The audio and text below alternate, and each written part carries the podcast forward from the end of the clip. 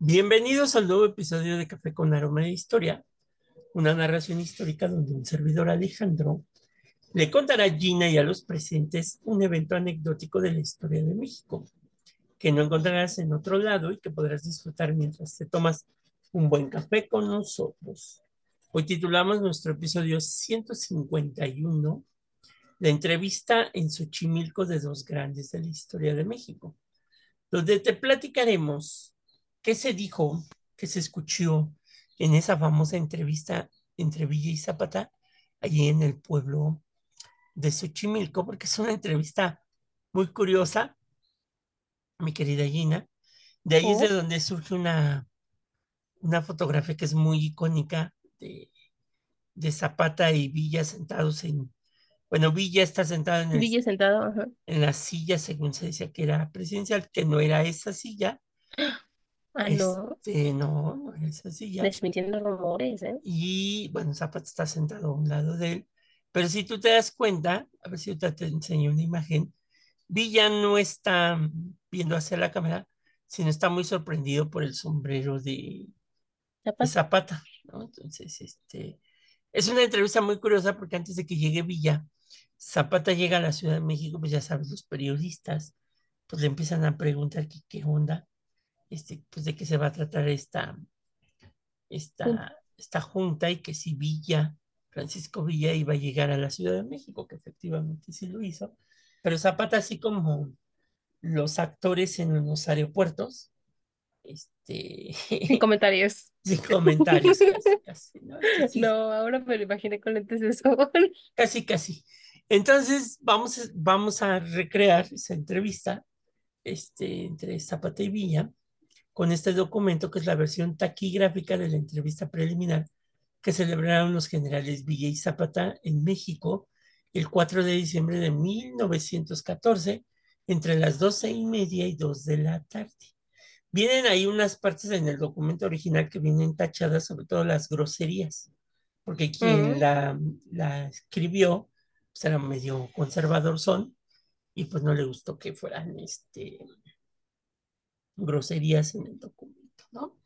Mm, Eh, y pues bueno, vamos a imaginarnos la escena en donde el general Villa, en una de las cabeceras de una mesa de comedor, a su de- derecha el siguiente orden, Paulino Martínez, dos señoras, una de ellas pariente del general Zapata, y enseguida Nicolás Zapata, eh, Nicolás Zapata, perdón, hijo del general Don Emiliano, después el señor Alfredo Cerratos, le sigue el general Roque González Garza, que es quien hace la versión, este, taquimeno, taqui, ¿cómo te dije? Taquigráfica, no, taquigráfica, Taquigráfica. este, y es el que le pone ahí los, los, eh, tacha lo que son las groserías, ¿no? Entonces, este, La censura. la censura, a cuya derecha está también el general Amador Salazar y por último el capitán Alberto Piña. A la izquierda del general Villa está el general Zapata, el general Eufemio de, de igual apellido, Eufemio Zapata, el general Palafox, secretario general de Emiliano Zapata, y seguidamente el general Banderas, quien se levanta momentos después diciendo ocupando el lugar del capitán Manuel Aiza. Al principio hablan los generales Zapata y Villa respecto a una carta del segundo al primero, interviniendo el general Palafox para fijar su fecha de la carta. Después se generaliza la conversación en esta forma. Cito, el general Villa, siempre estuve con la preocupación de que se fueran a quedar olvidados, pues yo tenía empeño en que entraran en esta revolución. Como Carranza era un hombre tan, así de tan descarado, comprendía que venía siendo el control de la República y yo nomás esperando. A lo, a lo que Zapata le contesta. Ya han dicho a usted, todos los compañeros, siempre se lo dije, les dije lo mismo, ese Carranza es un canalla. Francisco Villa. Son hombres que han dormido en almohada blandita. ¿Dónde van a ser amigos del pueblo que toda la vida se la han pasando de puro sufrimiento? Al contrario, dice Zapata. Han estado acostumbrados a hacer el azote del pueblo, contesta Francisco Villa. Con estos hombres no hubiéramos tenido el progreso ni bienestar ni reparto de tierras, sino una tiranía en el país, porque usted sabe, cuando hay inteligencia y se llega a una tiranía, y si es inteligente la tiranía, pues tiene que dominar. Pero la tiranía de estos hombres era una tiranía taruga, y eso sería la muerte para el país. Carranza es una figura que yo de donde salió para convertirse en, en la república en una anarquía. A lo que contesta Palafox. Lo que hicieron en la Ciudad de México no tiene precedente. Si hubieran entrado los bárbaros, lo hubieran hecho mejor que ellos. Contesta Francisco Villa. Es una barbaridad. Emiliano Zapata. En cada pueblo que pasan, Francisco Villa. Si hacen destrozo y medio, no había otro modo para que se desprestigiaran, para que se dieran a conocer. Tenían antes algo de prestigio, pero ahora estos hombres no tienen sentimientos de patria. A lo que contesta Palafox. De ninguno, de ninguna clase de sentimientos. Francisco Villa. Yo pensaba que con nosotros pelearían ahora que empecé a caminar del norte, pero no lo pelearon. Emiliano Zapata. Aquí empezaban a agarrarse fuerte y ya lo ve usted.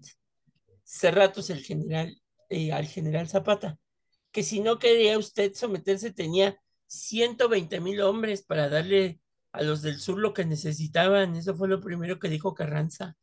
Francisco Villa. Para que ellos llegaran a México fue para lo que peleamos todos nosotros. El único ejército que peleó fue el nuestro, refiriéndose al avance hacia el sur. Nunca nos hacían nada, no obstante que tenían guarniciones hasta de mil hombres. Lo que por ahí, por los que allá pelearon muy duro fueron esos huertistas. Llegó a haber batallas donde hubiera poco más de cinco mil muertos. Emiliano Zapata.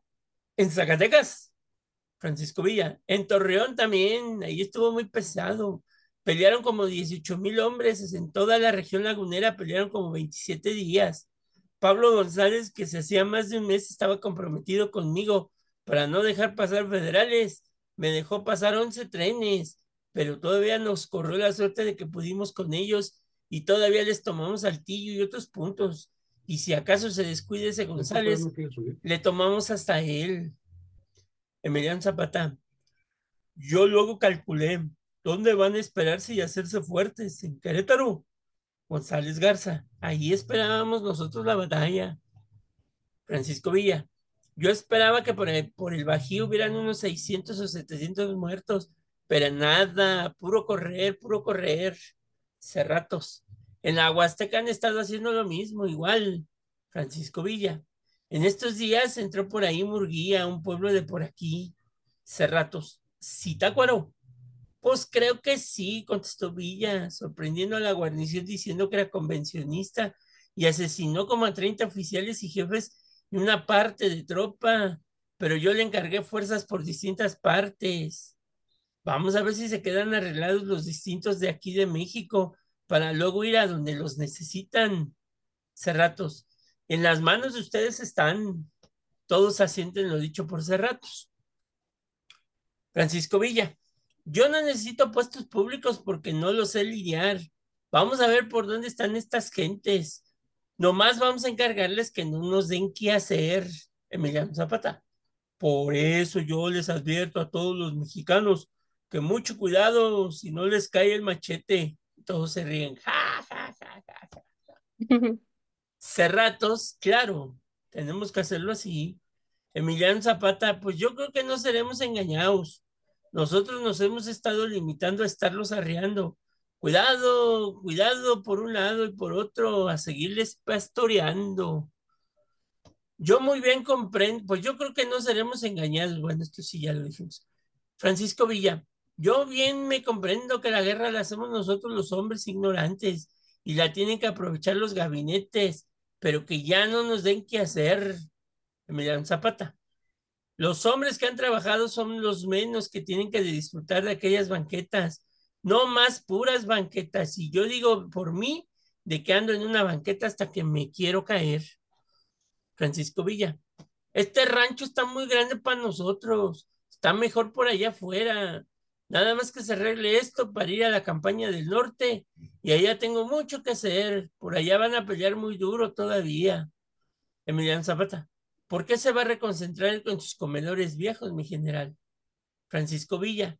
Aquí me van a dar la quemada, pero yo creo que les gano. Yo les aseguro que me encargo de la campaña del norte y yo creo que a cada plaza que lleguen también se las tomo. Va para el asunto de que para los toros de Tepeguanes, los caballos de allá mismo. Emiliano Zapata.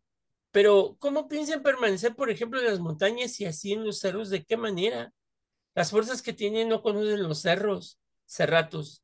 ¿Qué principios vas a defender, Francisco Villa?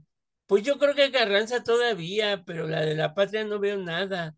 Yo me estuve en, cuando la convención empezaron a que se retire el general Villa y que se retire, y yo dije, yo creo que es bueno retirarse, pero es mejor hablar primero con mi general Zapata.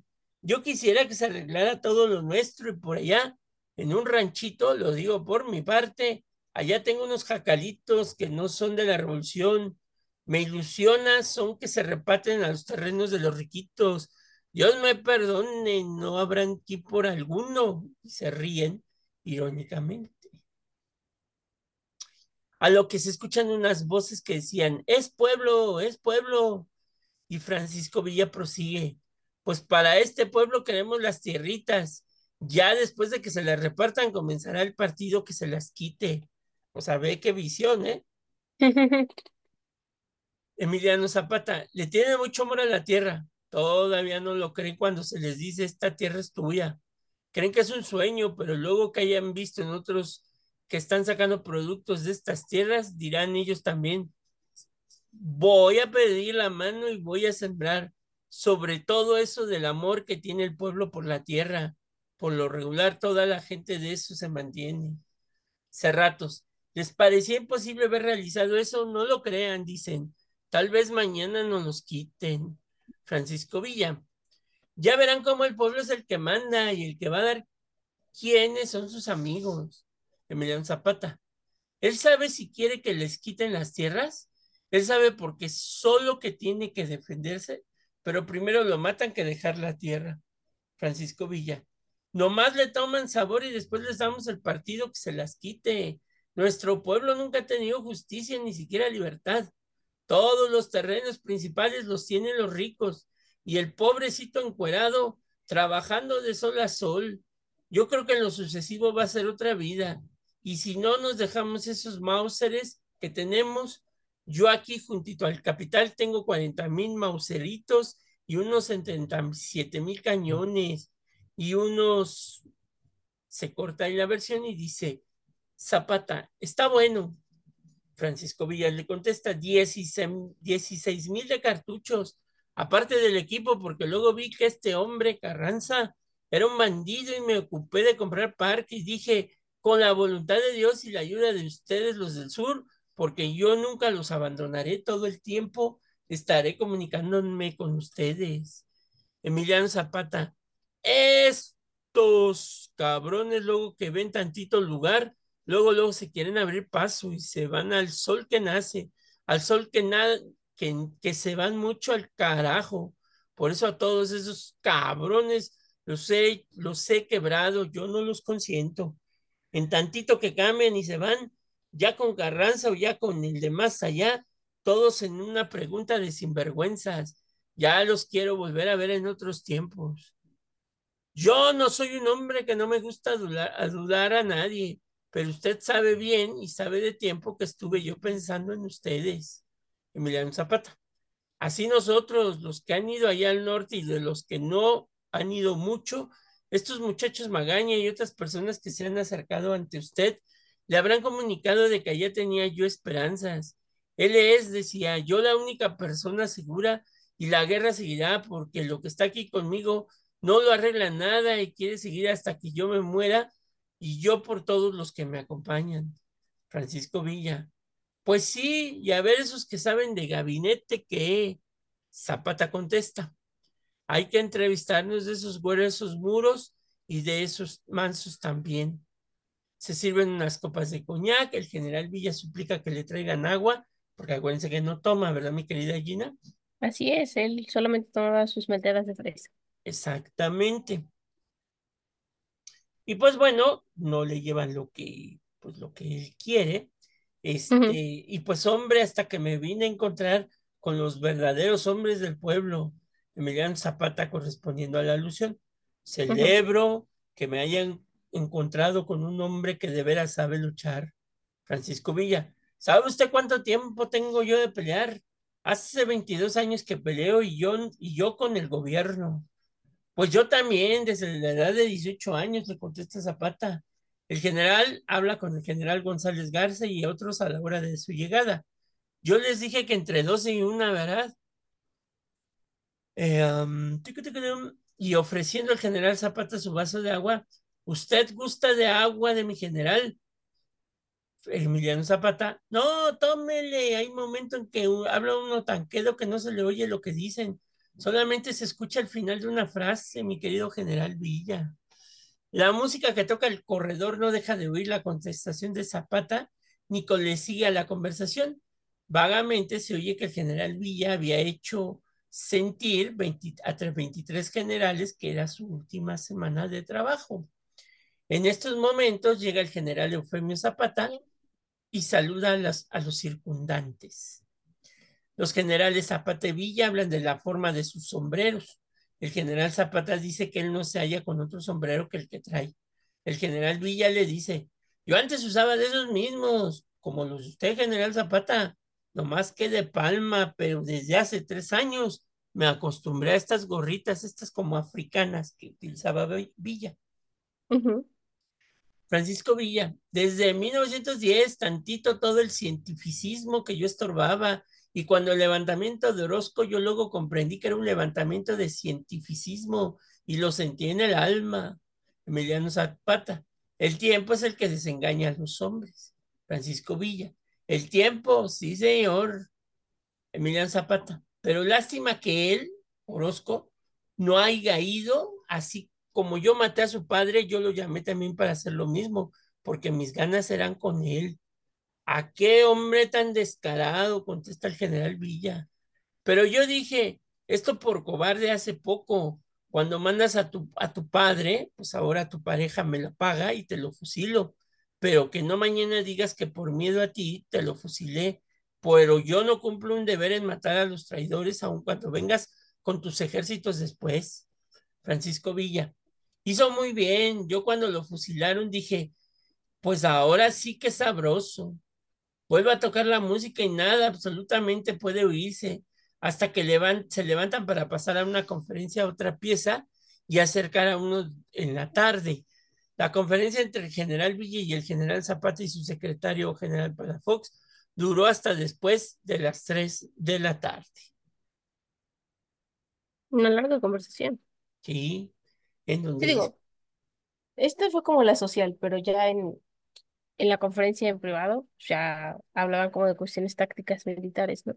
Ajá. Sí, realmente ahorita esto de, de, de hacerlo de manera general esta entrevista, pues nos está hablando de estos dos personajes, de cómo pues están estudiando para convertirse en, pues, en héroes similares a Villa y a Zapata. Curioso, curioso. Curioso, curioso. Y Sí, las conclusiones a las que están llegando. Ajá, dímelas. Bueno, o sea, como ahora vemos a Carranza como, pues, el constituyente, ¿no? Aquel que hizo la constitución y creó todas las instituciones que se buscaban durante la guerra de la Revolución Mexicana. Sin embargo, aquí Zapata y Villa, pues, como que no están al 100% de acuerdo con él. Pues sí. No porque no les gustara la idea de constitucionalizar el país, sino la idea de que, pues bueno, el que menos luchó ahora sí se queda con la mejor parte. Pues como que no hay coherencia, ¿no? Ey, Pero pues así están estos personajes, mi querida Ina. Los comediantes hace poco me iban inventando las voces. Pero bueno, seguramente hablaban en ese tono, no porque esté mal, ojo, y si se dieron cuenta cambiaba la tonalidad de Villa a la tonalidad de Zapata. Esto es por la zona geográfica de la que son originarios, ¿no? Si ustedes van al norte, van a oír a personas con ese acento muy Ajúa. característico. Ajá. Y si van al sur, lo mismo. Luego, es bien difícil entenderles. Bueno, a mí me pasa, ¿no? Que tiene que pasar como una hora, dos horas, porque los estás oyendo constantemente para que agarres qué están diciendo. Y luego me hago la pregunta de que si nosotros aquí en el centro del país también tenemos ese tonito, pero creo que sí, porque luego, luego descubren que uno es de por acá. Sí, sí, sí, no hay otra. Pues sí, Conclusión, ¿ustedes saben con de qué parte de México es una persona? Solo con escucharlo hablar. pues sí. Eso que ni qué. Pero bueno, pues nos, nos relata un poquito a estos personajes que pues sí jugaron un papel determinante y que de alguna manera pues, se convierten en, en los receptores de estos equipos de fútbol americano que se dedican, este, que se dedican a la, a la utilización también de, de- no quiero decirle drogas, pero sí de ciertos alimentos que muchas veces tu organismo lo recibe, pero al otro día ya no se quiere parar del dolor tan fuerte del estómago. Hmm, Entonces, difícil, difícil. difícil, difícil. Así es que, mi querida Gina, ya después de haber escuchado esta entrevista Sí, de los generales, pues vamos a concluir nuestro episodio. No sin antes decirles, mi querida Gina, los avisos parroquiales, que la próxima semana vamos a comenzar una serie muy interesante, porque nos vamos a meter en varios episodios a hablar sobre una cosa que para mí me cae gorda. Ah, caray. ¿Y qué es esa cosa? Pues nada más ni nada menos que el neoliberalismo. Ah, caray. Tan en boga actualmente. tan en boca. Todo Pues el vamos, mundo habla de él. vamos a ver de dónde surge, cómo llega, cómo llega a América Latina y vamos a ver el caso de México en particular, cómo estos gobiernos neoliberales que funcionan a partir de los años 80, pues transformaron al país, pero después también, en lugar de transformarlo, empezaron a recibir beneficios muy, muy grandes por la venta este, de muchas agencias paraestatales que tenía el Estado mexicano. Ok, entonces vamos a levantar la cortina para ver lo que hay Pues, detrás. pues sí, para ver sobre esa cochinada llamada neoliberalismo. Entonces, ya saben, nos escuchamos la siguiente semana porque la cosa se va a poner buena. Pónganse cómodos. Se va a poner como Villa y Zapata. Sale pues. Vamos a hablar Ah, con ese tonito también. ah, también pues ir ensayando. Ok. Sale pues. Adiós. Bye.